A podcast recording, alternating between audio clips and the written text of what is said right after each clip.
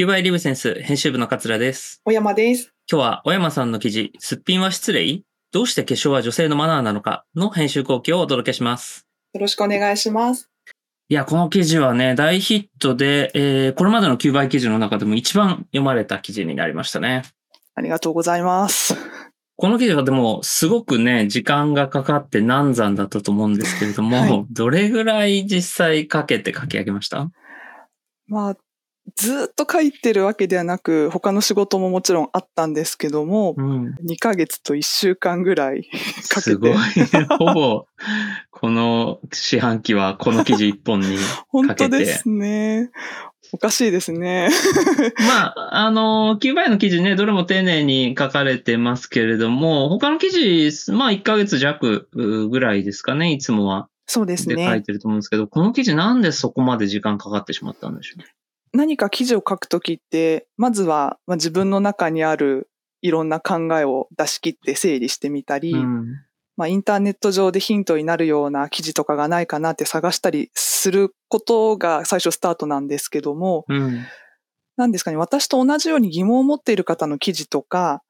えっ、と、まあ、海外と日本を比較しての記事とか、そういうのはいっぱい見つかったんですけども、うんうんそもそもなんでっていうところを、まあ、解き明かしてくれる記事になかなか出会えなくってですね、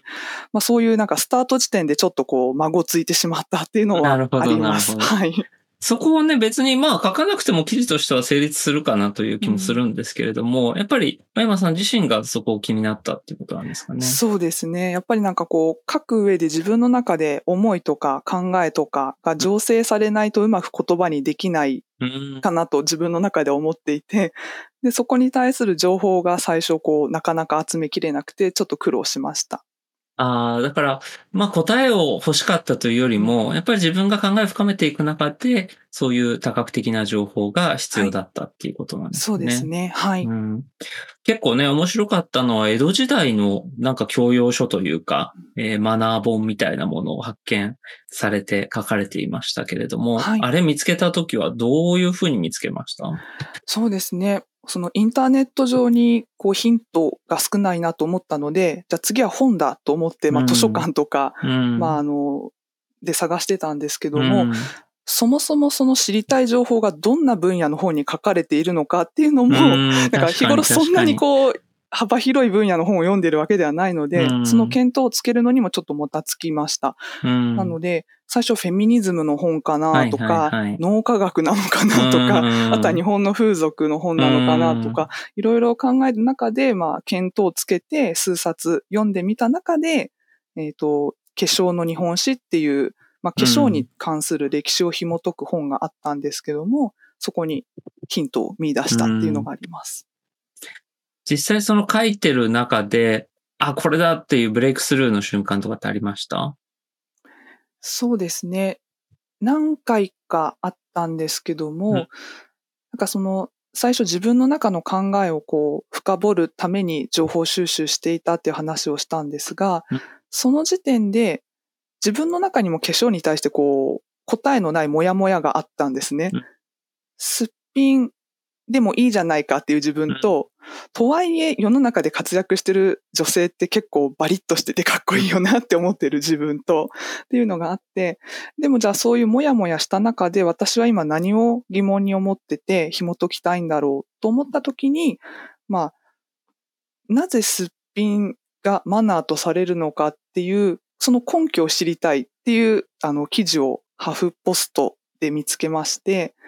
そこにすごく共感して、もやもやしてる中でも、これが私の今のテーマかもっていうなんかこう、指針ができたっていうのが第一段階としてありました。で、二つ目は、書稿を書き上げた後書き直している中で、こう書いてる間、こう、ずっと視野が狭くなって、こう、没頭して書いてるんですけども、ふとこう、自分の記事を頭の中で思い出した時に、すごくこう、化粧を押し付けられたくないみたいな主張ばっかりになってしまっているなっていう気づきがあって、別にでもそこを主張したかったわけじゃなくて、なんで押し付けられるのかっていうのを素朴な疑問として捉えたかったのになっていう、なんかそのテーマと自分の距離感みたいなのをちょっと改めて捉え直すタイミングがあって、それで最初に書いた文章から多分次見ていただいた時にはガラッと内容が変わっていたりして、まあなんかその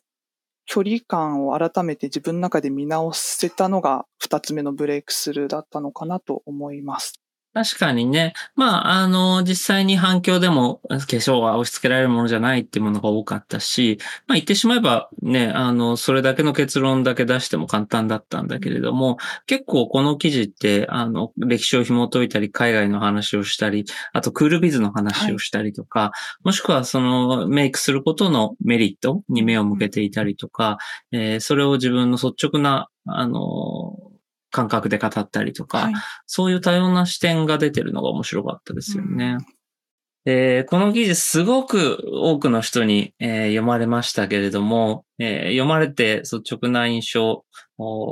あとなんで多くの人に読まれたと思うか教えてください。はい。うんまあ、やっぱり9倍の中では柔らかいテーマからかなり固めのテーマからといろいろ記事があるんですけれども、やっぱり化粧って、女性も個々人、あの、化粧に対するスタンスは様々なので一概には言えないものの、暮らしの中で身近なテーマだった。し、えっ、ー、と、自分ごとにしやすいテーマだったから読んでくださる方も多かったですし、読んだ上でご自分の意見をコメントにして SNS で書いてくださる方も多かったかなっていう印象を受けてます。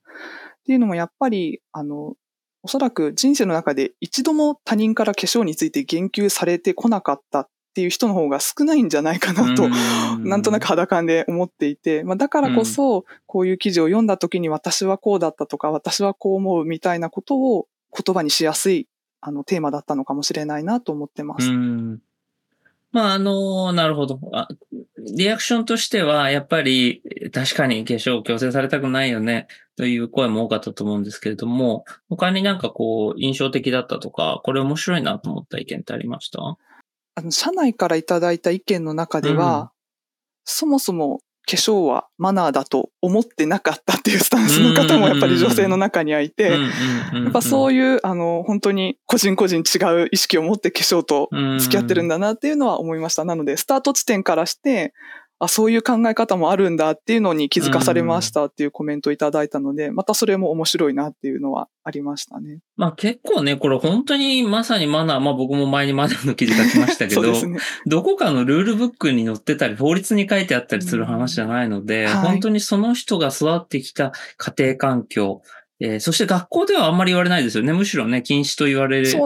つので。そうなんです。はい。これも不思議ですよね。学校ではメイクするの、メイクするのと言われて、社会に出たら急にメイクしろ、メイクしろって言われるという。いや、もう本当それ記事で、本当は書きたかったんですけど、ちょっともう文字数とか、あの、話の流れではしょったんですけども、それは本当に思いますね。まあ中学生ぐらいから多分みんなちょっと自分を綺麗に見せたいみたいな思いが出て、化粧に興味は湧くんだけれども、まあ親からも、まあ学校の先生からもいいことは言われないから、こう押し付けられてるのに、なぜかまあ大学生とかアルバイトとかをし始めると、化粧もしないなんてみたいな見方に変わるのって理不尽だみたいなのは、なんとなく思いますね。その辺は僕もちょっとリアルな感覚がわからないんですけれども、はいえっ、と、どれぐらい、大学生ぐらいで周りから言われ出すって感じなんですか？うーん、まあ、なんですかね。やっぱ大学生になると化粧をしている女の子が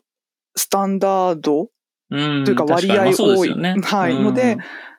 なんかその、化粧をしないのはそういう主義とか、なんでしないの？ななんでって聞かれるんですよね？化粧してないことに対して。